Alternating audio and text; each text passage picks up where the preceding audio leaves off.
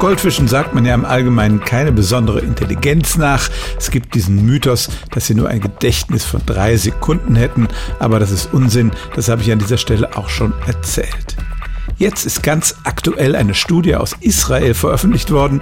Da haben Goldfische tatsächlich Unglaubliches geleistet. Die Forscher haben ihnen nämlich beigebracht, ihr eigenes Aquarium auf Rädern durch den Raum zu bewegen. Wie ging das? Der Behälter wurde auf ein fahrbares Gestell gesetzt. Oben drüber kam eine Kamera, die immer schaute, wo der Goldfisch gerade ist. Und wenn er zum Beispiel mit der Nase gegen eine Wand stupste, dann wurde das Gestell in diese Richtung bewegt. Dann hat man ein farblich sehr markantes Ziel im Raum aufgestellt und hat dem Goldfisch beigebracht, sein Aquarium in diese Richtung zu steuern. Dann wurde er mit Futter belohnt.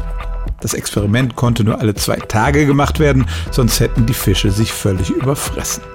Aber im Laufe der Zeit lernten sie tatsächlich, ihr Wägelchen in Richtung auf dieses Ziel zu navigieren und ihre Belohnung zu bekommen.